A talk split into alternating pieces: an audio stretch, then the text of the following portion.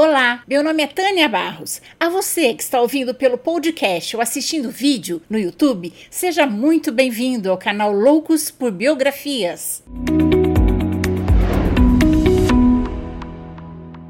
Mas antes de começarmos, como sempre, eu quero agradecer aos meus fiéis apoiadores no Catarse e aos membros do canal no YouTube. Muito obrigada por mais esse ano de apoio, pessoal. Isso me motiva e faz meu trabalho valer a pena. Como estamos fechando mais um ano, eu também quero agradecer a todos os inscritos do canal no YouTube, no Spotify e a vocês que estão sempre deixando like, comentando as biografias, compartilhando, porque isso está ajudando o canal a crescer e os conteúdos a chegarem para mais pessoas. Compartilhar conhecimento é para mim um ato de amor. Agora vamos lá, senta que lá vem história. Hoje vamos conhecer a biografia de Zoroastro, também conhecido como Zaratustra. Para fazer essa biografia, eu usei esse livro aqui, ó, o livro das religiões da coleção Grandes Ideias de Todos os Tempos e as outras fontes que eu também usei estarão na descrição da biografia. Zoroastro foi um religioso e filósofo da antiga Pérsia, atual Irã,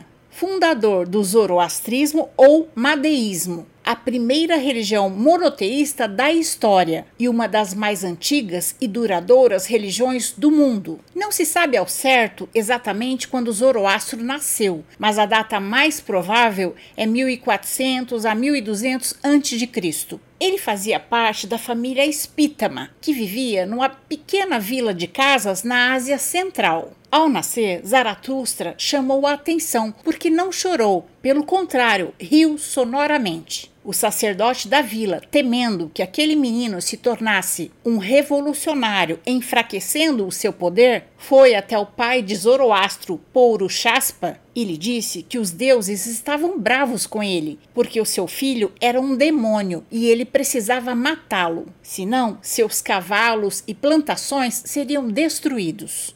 Chaspa não queria ferir o filho, mas o sacerdote insistiu e impôs uma prova. Na manhã seguinte, o sacerdote, na frente de todos, colocou Zoroastro no meio de uma fogueira e o bebê nada sofreu. Na manhã seguinte, Zoroastro foi levado para um vale estreito e deixado no meio do caminho onde passavam uma boiada de mil cabeças de gado. Mas os bois passaram desviando da criança para não pisoteá-lo. Finalmente, o sacerdote colocou Zoroastro na toca de uma loba que ao invés de devorá-lo, cuidou dele, até sua mãe, Dugdave, ir buscá-lo. Diante de tantos exemplos de que aquela criança era protegida pelos deuses e não filha do demônio, o sacerdote, envergonhado, deixou a vila. Zoroastro cresceu fazendo perguntas como: quem fez o sol e as estrelas e o céu? Quem criou tantos animais? As plantações, a água? Por que a lua cresce e mingua? Quem implantou nas pessoas bondade e justiça? Certo dia, Zoroastro estava meditando sobre essas questões à beira do rio, quando um ser de indescritível brilho e beleza apareceu e disse a Zoroastro que ele era Vohu Manu, a boa mente, levando Zoroastro para um lugar muito bonito, onde outros sete seres o esperavam. Zaratustra então perguntou aos seres: Por que eu? Eu não tenho nada de especial. Os seres responderam em coro: Você tem tudo o que precisa, o que temos igualmente: bons pensamentos, boas palavras e boas ações. Depois de conviver com eles por 10 anos, dos 20 aos 30 anos, isolado no alto de uma montanha em uma caverna sagrada, sem comer nada de origem animal, Vohumanu Abuamente disse a Zoroastro que ele poderia voltar à sua vila e sempre que quisesse poderia encontrar nele mesmo as respostas que buscava. Através da meditação e da oração, ele poderia entrar em contato com Ahura Mazda, o Deus que tudo cria e sustenta. Sabendo disso, Zoroastro voltou para sua vila, disposto a divulgar os ensinamentos que tinha recebido, mas novamente foi perseguido pelos sacerdotes. Zoroastro então juntou os seus vinte e poucos seguidores, entre eles homens e mulheres, andaram por semanas até chegarem a um lugar cujo rei chamava-se Vistapa. Zoroastro procurou o rei e compartilhou com ele o que tinha aprendido, mas Vistapa se recusou a acreditar, dizendo: Por que haveria de crer em você, estranho? Meus deuses, com certeza, são melhores e mais poderosos que o seu Ahura Mazda. Após dois anos, o querido cavalo do rei estava à beira da morte. Vistapa chamou os sacerdotes, feiticeiros, médicos e sábios do reino para tentar salvá-lo. Cada um deles tentou de tudo, inclusive oferecendo dezenas de outros cavalos como sacrifício para que os deuses o curassem, mas nada deu certo. Zaratustra, que foi criado num ambiente rural, logo percebeu que o cavalo tinha sido envenenado e foi até o rei Vishtapa sugerindo um remédio muito usado nesses casos em sua terra. Embora descrente, mas sem outra alternativa, Vistapa aceitou a ideia de Zoroastro. Em dois dias, seu cavalo estava de pé, sem sinal de doença. Todos ficaram pasmos, achando que Zoroastro tinha operado um milagre. Ele então respondeu que não, que ele apenas tinha usado a boa mente e os ensinamentos que tinha aprendido em casa. O rei e sua família ficaram encantados com a simplicidade e a honestidade de Zaratustra e se dispuseram a ouvi-lo novamente, dessa vez com o coração e mente desarmados. Em pouco tempo, não só o rei Vistapa e sua família haviam sido iniciados, como também boa parte do reino. Quando Zoroastro estava por volta de 40 anos, o zoroastrismo ou madeísmo se tornou a religião oficial da Pérsia. A religião que Zoroastro desenvolveu incluía Ahura Mazda, o senhor da sabedoria, também chamado de Ormazd, um deus único e supremo, criador da fonte de todo bem, ordem e verdade. Ahura Mazda é representado como um lavrador, uma virtude muito importante no zoroastrismo, o cultivo da terra. Aquele que semeia o grão, semeia santidade. Em contraposição, o criador de toda maldade e sofrimento é Ahriman, uma entidade malévola, também chamado de Angra que vive no deserto e é representado por uma serpente. Ahura Mazda conta com a ajuda de seis espíritos divinos, os Amesha Spenta, ou imortais sagrados. O sétimo espenta é o espenta Mainu, visto como o próprio Espírito Santo de Ahura Mazda. Desde o início dos tempos, Ahura Mazda e Ahriman são vistos como espíritos gêmeos. No entanto, Ahriman é um espírito caído e não pode ser considerado semelhante a Ahura Mazda. Ahura Mazda é um espírito de luz,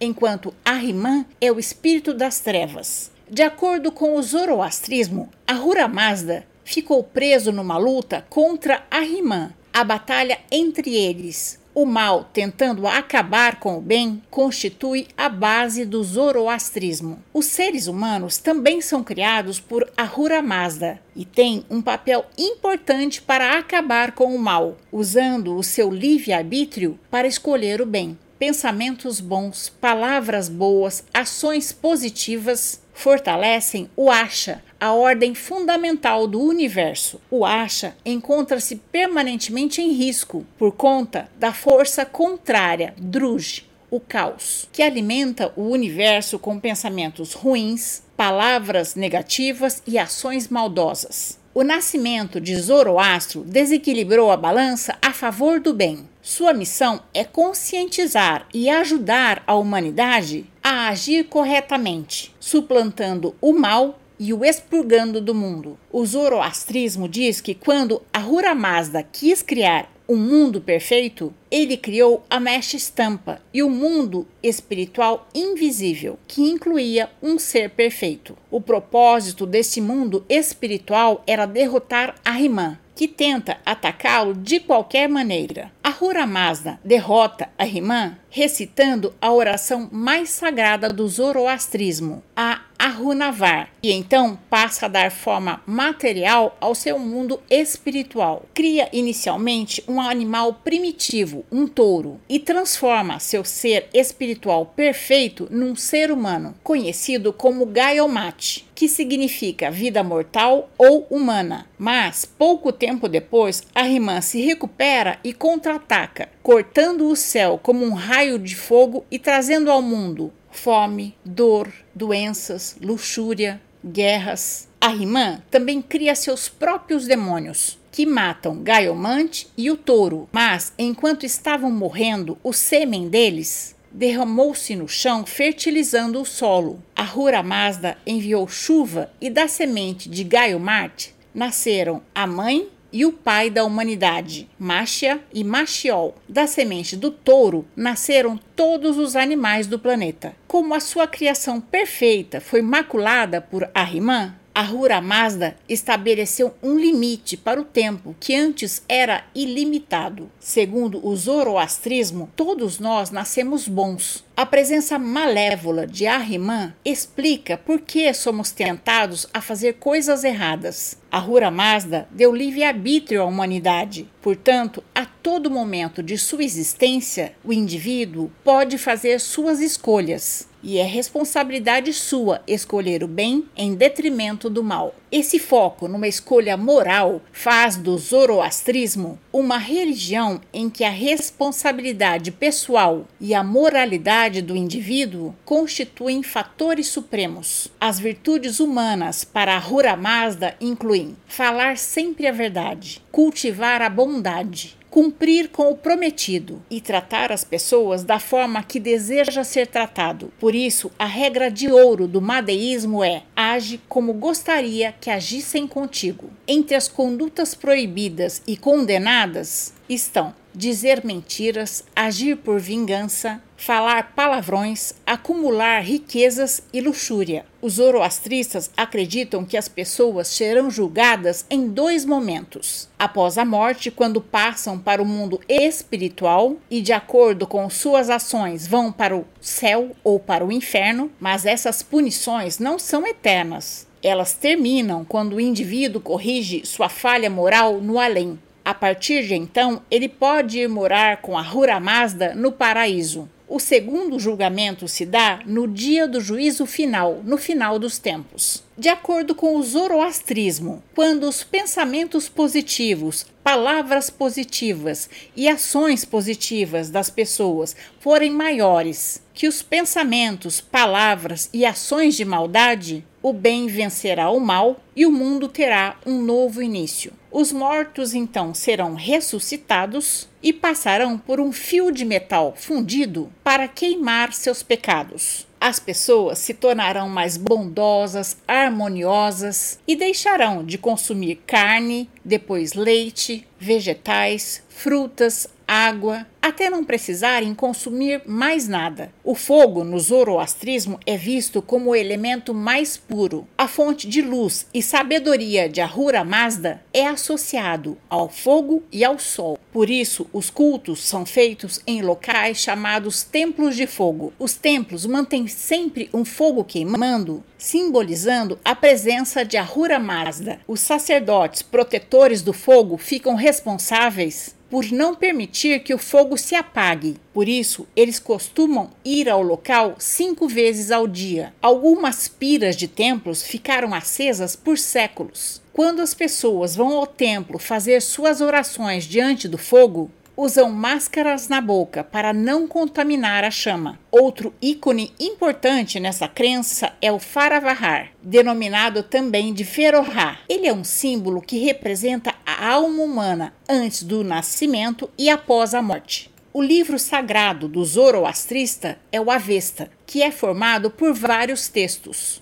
Os gatas, 17 cânticos sagrados, formam a parte mais antiga do livro. Originalmente, esses hinos eram transmitidos oralmente. Cantar os Gatas tem como objetivo fortalecer e guiar a humanidade para que ela tenha bons pensamentos, diga palavras boas e haja corretamente. Grande parte do Avesta original foi destruído com a invasão de Alexandre Magno na Pérsia e posteriormente com o domínio do islamismo. Em seus ensinamentos, Zaratustra propõe que o ser humano viva no planeta de forma harmoniosa, buscando respeitar a natureza e a comunidade em que vive. Essa prática leva ao bem individual, coletivo e do planeta. Se você for falar ou fazer algo que não tem certeza se é verdade, bom ou útil para os outros, é melhor que guarde só para si. Os zoroastristas dão muita importância à comunidade e ao trabalho em conjunto, para assim promover o bem-estar e o progresso. Para os zoroastristas, as mulheres são iguais aos homens em termos de direitos e responsabilidades. Elas podem participar da vida religiosa e têm os mesmos direitos de serem sacerdotisas e líderes religiosas.